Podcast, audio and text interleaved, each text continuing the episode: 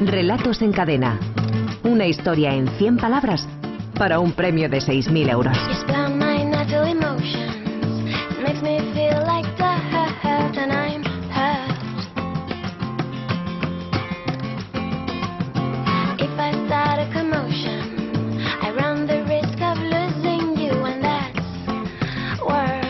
Faltan 18 minutos para que sean las 6 de la tarde, las 5 en Canarias. Momento de saludar, como todas las semanas, al director de la Escuela de Escritores, Javier Sagarna. ¿Qué tal, amigo? ¿Qué hay? ¿Qué tal? ¿Cómo va eso? Esto ya, ya está en marcha, ¿eh? Ya dejamos atrás la pretemporada. No, no, ya están. Ya están los oyentes rodados. Y lanzados y, bueno, pues también repitiendo números casi de la semana pasada. Yo estaba un poco preocupado por la, por la frase que dejamos para iniciar la construcción de historias la semana anterior, porque érase una vez yo creo que lo dijiste tú en antena, debe ser la frase más complicada que les hemos puesto a los oyentes en la historia de este concurso. ¿eh? Cuidado que ha habido frases Porque es tan obvio. que las traían, ¿eh? pero esto es tan obvio. Se han empezado tantos cuentos por una vez. Yo creo que ya es, está contraindicada. O sea, decir, por favor, no empieces tu cuento nunca por una vez. ¿no? O sea, parece que es lo, que es lo, menos recomendable. ¿Qué porcentaje de obviedades habéis tenido que cribar?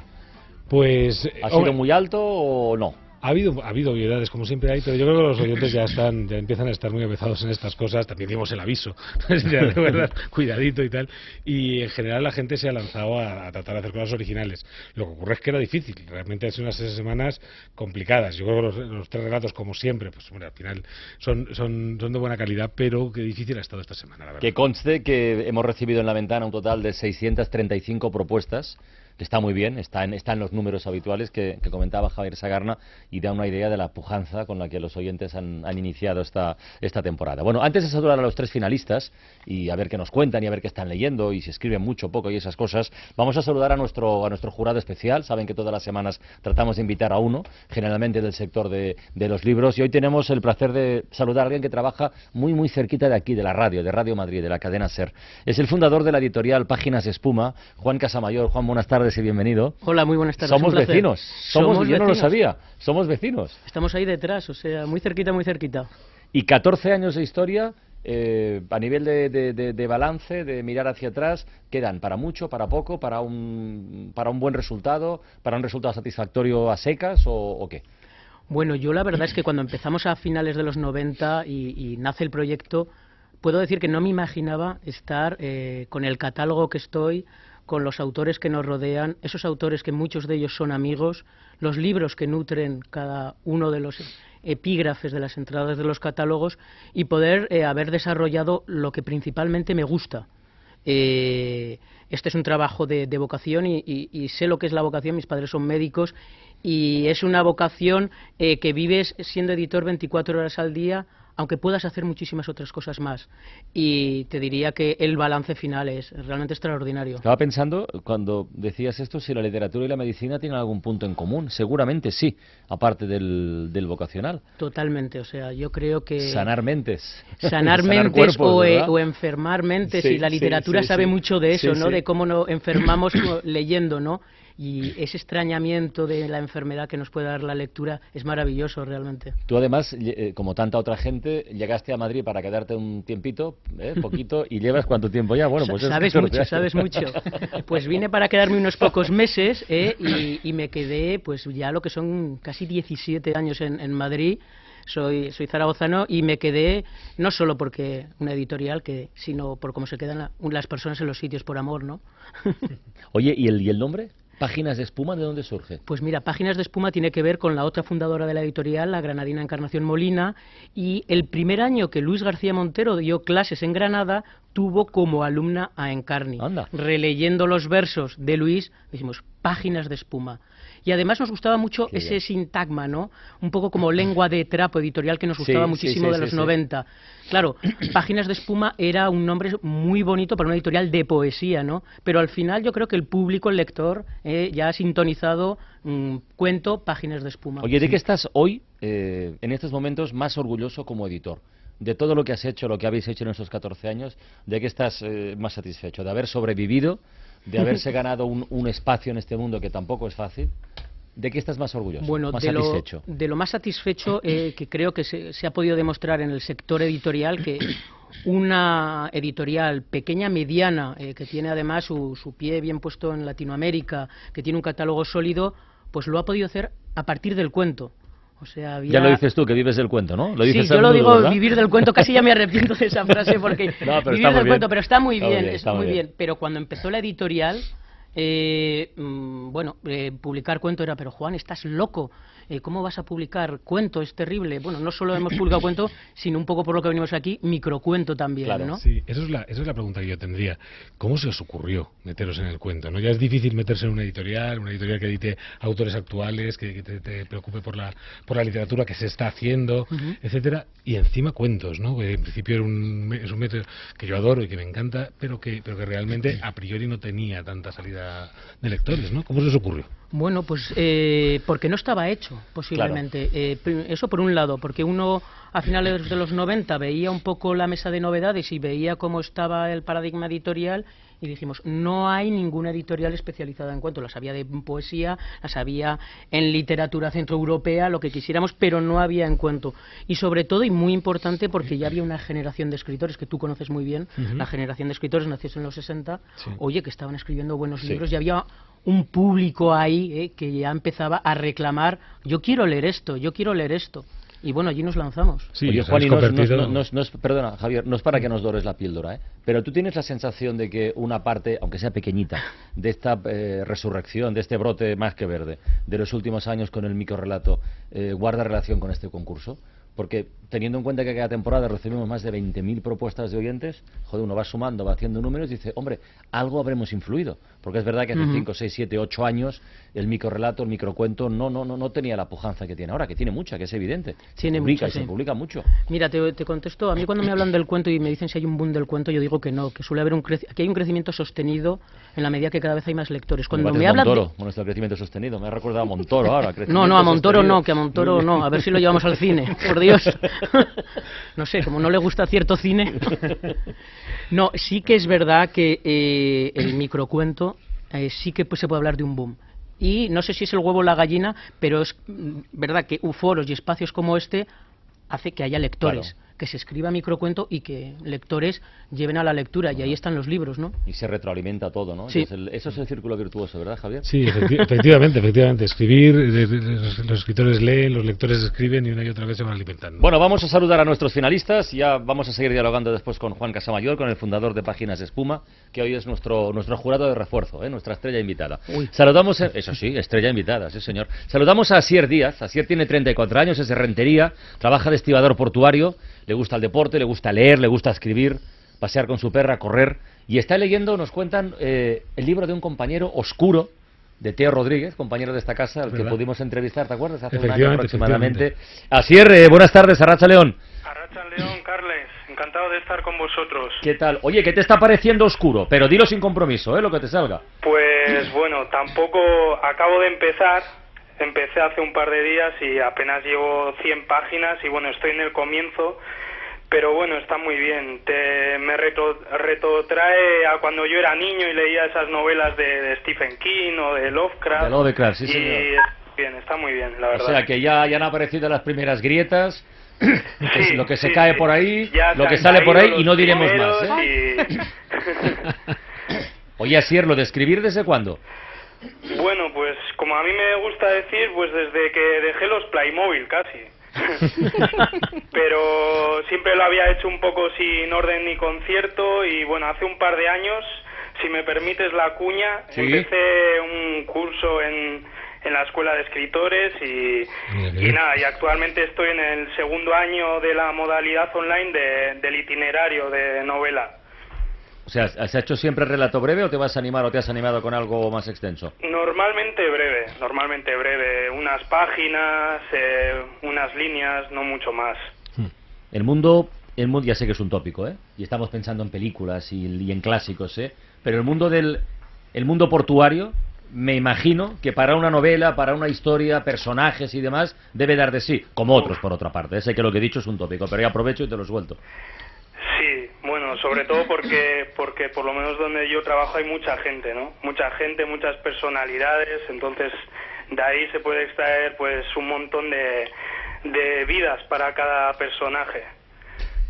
Muy bien, Asier, pues que tengas mucha suerte, amigo. Vale, gracias. Vamos a saludar a tus compañeros, a ver qué se cuentan. Saludamos a Ángel Pontones, que tiene 41 años, es de, es de Valencia, trabaja en una asesoría de, de seguros, le gusta escribir también, como es obvio. Le gusta el cine, a él sí, eh, la música, eh, viajar. Y le- le gusta especialmente, nos cuenta la novela histórica. eh. De hecho, está leyendo Adriático, de Eva Díaz Pérez.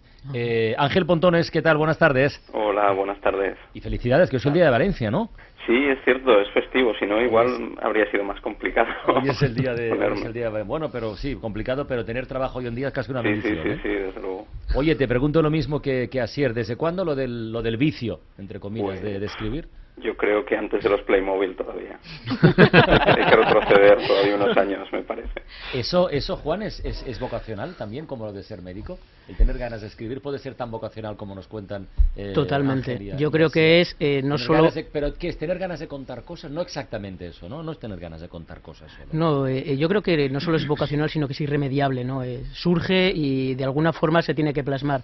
Yo entiendo eh, que lo que dice que es antes de los Playmobil, porque seguramente cuando tuvo las primeras letras ya tuvo sus primeras historias que poder escribir y eso está ahí. Y muchos de los escritores que es las primeras letras que escriben son cuando son muy pequeños. ¿Adriático la conoces? Sí, eh, Eva es una magnífica escritora, mira, mira. ha ganado el premio Málaga de novela este Sí, año sí. y eh, una novela que eh, se sitúa además en, en un contexto, eh, como escribe además Eva muy muy bien en contexto veneciano y demás, y yo aconsejo a los lectores que, que la lean.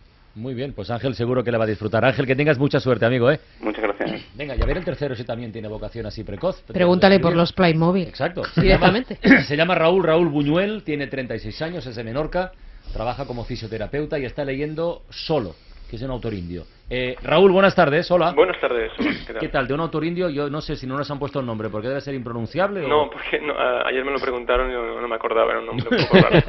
Pero te está gustando el libro. Eh, pues eh, si el primero de los participantes ha dicho que llevaba un par de días, yo llevo dos páginas de este libro. Dos páginas. Sí, Pero tú eres, porque- tú eres de los que cuando en un, en un libro la primera frase, el párrafo de arranque te engancha, ya no lo dejas, o eres capaz de decir, hostia, lo que viene aquí y abandonarlo, o no, o no eres tanto de primeras impresiones. Eh, no, yo, yo he dejado libros, sí, sí, yo no, no, no me avergüenza decirlo. Es decir, yo, sí, bueno, tal vez no la primera página, evidentemente, pero si llevo 500, pa- eh, 500 no, 50 páginas o 100 páginas y no me ha enganchado, pues no es que decida dejarlo, es que no sé, pierdo interés y, y hay un montón de libros más que me, que me interesan y, y voy a buscar otro libro. Oye, ¿y desde cuándo escribes, Raúl? Eh, pues estaba escuchando eh, las historias de, los compañeros y hostia, me, estaba acordando del primer cuento que, que escribí y pff, eh, veía parvulario me parece. Porque sí. Eh, no sé exactamente cómo fue, pero me, empecé a comer a comer la cabeza sobre si es muy friki lo que decir, si, si teníamos un doble en el mundo o no teníamos un doble y escribí un cuento sobre un, un niño que va buscando el, su propio doble. Qué bueno, bueno, bueno. Muy merino, muy merino. Fantástico. Oye, pues que tengas muchísima suerte. ¿eh? Venga, vamos a leer los tres finalistas, los tres relatos, y después votamos. El primero, el de Asier, se titula Junior. Daddy, my friend, well, I'm writing your song today. Érase una vez, comenzó a narrar Martín. A su lado, su hijo Martín Jr. negó rotundamente con la cabeza. Empieza con Érase una vez que se era, replicó sin pestañear. En efecto, esas eran las palabras y el orden exactos en el cuento que Martín sostenía en su regazo. Cada noche la misma batalla y cada noche el mismo final. Pero esta vez Martín decidió no claudicar. Érase una vez, insistió. Se dice, érase una vez que se era, enfatizó Martín Jr. cada sílaba pronunciada, mientras apoyaba sobre la sien de su padre una de sus pistolas de juguete. Daddy, my friend, Qué miedo da este niño, ¿no? Qué miedo da. La verdad es que eso es lo que tiene el relato, ¿no? Que cuando tienes un relato tan pequeñito y sin embargo te abre todas las posibilidades de pensar, ¿y el padre? ¿Por qué el niño será así? ¿Qué está pasando aquí? Te abre todo un mundo con casi nada y un mundo que da mucho miedo. Da mucho miedo, la verdad. Vamos con el segundo, el de Ángel Pontones, se titula Primera vez.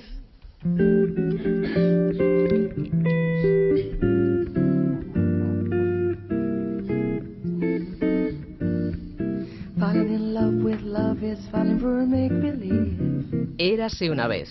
Y luego otra, en la que no ocurrió nada, y una tercera, en la que no me sujetaste, y en algún momento una cuarta, en la que perdimos contacto con la torre, o esa quinta en la que cortaste el cable malo.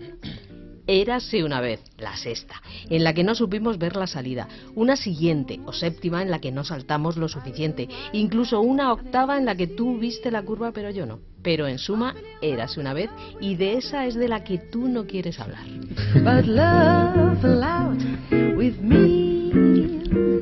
Grande, grande. La verdad es que es un juego finísimo de, de- de ir apuntando cosas, de ir apuntando posibles historias. Da la sensación de que, que tenemos dos aventureros, ¿no? Son historias como, casi como de género, pequeñas aventuras que pueden haber ido viviendo y luego nos dejas incógnita, ¿no? Esa de la que no quieres hablar, que es la buena. O sea, imagínate si hemos estado hablando de no perder el contacto con la torre, Sí, de no superar sí, la salida, sí. ¿qué será eso que no nos quieren contar, ¿no?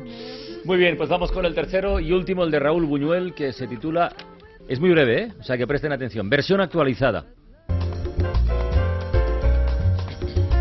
Érase una vez una princesa que besó un sapo. El médico le recetó aciclovir para el herpes labial y alopiredol para la esquizofrenia paranoide. Em trobaràs. Sonríes, eh, pero tiene mala baba, ¿eh? Tiene mala baba, es simplemente el fin de todas las historias. O sea, vamos a ver, que imaginación ninguna de Loperidol y aciclovir, ¿no? La verdad es que es, es absolutamente demoledor el Son muy buenos los tres. Vamos a votar. Venga, los primeros en votar son los finalistas. Raúl, ¿con cuál de los otros dos te quedas? Venga, que voy apuntando yo. Me quedo con el segundo, eh, primera vez. Vale, Ángel, un voto. Ángel, ¿tú por quién votas? Pues yo voto por Asier. Asier tiene un voto. ¿Y tú, Asier? Pues yo por Raúl. Por Raúl. Lo tenía pensado ya, ¿eh? Que conste. Tenemos aquí un triple empate. A ver, eh, Sagarna. Pues yo, yo voy a votar por primera vez. Me encanta ese juego de las primeras veces que son y que no Ángel son. Poltones tiene dos votos y, y Juan Casamayor de Páginas de Espuma puede empatar, eh, no empatar, puede, puede hacer lo que quiera, que para eso está el voto, o sea que tú dirás. Para eso soy la estrella, ¿no? Eso mismo, ahí estamos. Pues yo voy a, a votar por primera vez. Me encanta además esa enumeración que introduce la duda en cómo va avanzando el cuento y luego la inquietud con la que lo cierra, lo cierra perfectamente. O sea, cumple además un espacio perfecto para el microrelato de dejarnos la elipsis a los que hemos escuchado el cuento reinventar toda la historia que en unas pocas líneas nos ha contado. Inquietud y sutileza. Ángel Pontones, felicidades, amigo. Muchas gracias.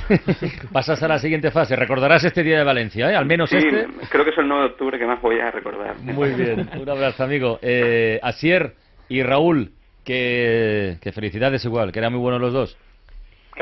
Bien. Seguid mandando relatos, ¿eh? Los cortes. Pues sí, habéis estado cerquita. Venga, abrazos. Venga, Javier, vamos a poner deberes ya a los oyentes para la próxima semana. Vale. A ver pues- cómo construimos. ¿Va a salir otra vez Herreras una vez? No, no, no, creo que, no, Ah, creo que no lo vamos a quitar ver, de encima. De esa es de la que tú no quieres hablar. De esa es de la que tú no quieres hablar. A partir de esta frase y en no más de 100 palabras tienen hasta el próximo sábado a las 6 de la tarde para enviar los microrelatos a través de la página web www.escueladeescritores.com. Dices que la primera idea hay que desecharla siempre, ¿no? Sí. O sea, de esa de la que tú no quieres hablar, eh, mujeres, historias y tal, no. Ya de entrada Mm. no, no. Sobre todo la primera idea con la mujer o con la historia o con tal. Después le, después le puedes dar una segunda vuelta. Pensar en otra cosa. Juan Casamayor, ha sido un placer compartir este ratito de, de radio contigo. Lo mismo, muchísimas Que gracias. cumplas por lo menos 14 años más. Pues oye, aquí ¿De acuerdo? Un abrazo, amigo. Un abrazo. Suerte.